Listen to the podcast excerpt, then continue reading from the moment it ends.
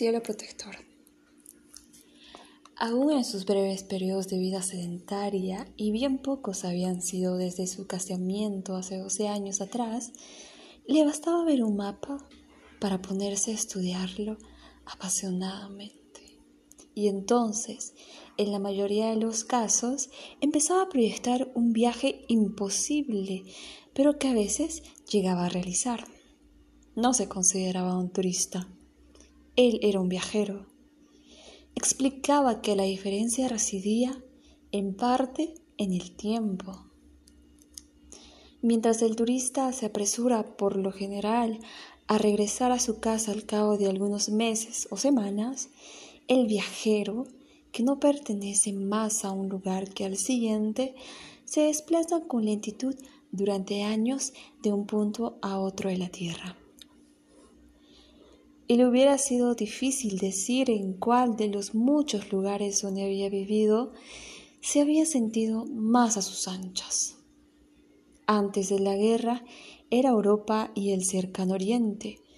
Durante la guerra, las Antillas y América del Sur. Y ella lo había acompañado sin reiterar demasiado sus quejas, sin demasiada amargura. En ese momento, acababan de cruzar el Atlántico por primera vez desde 1939 con gran cantidad de equipaje y la intención de mantenerse lo más lejos posible de todos los lugares tocados por la guerra.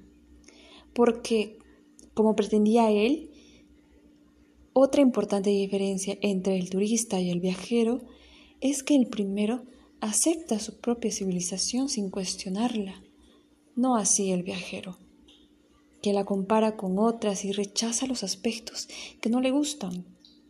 Y la guerra era una faceta de la época mecanizada que quería olvidar.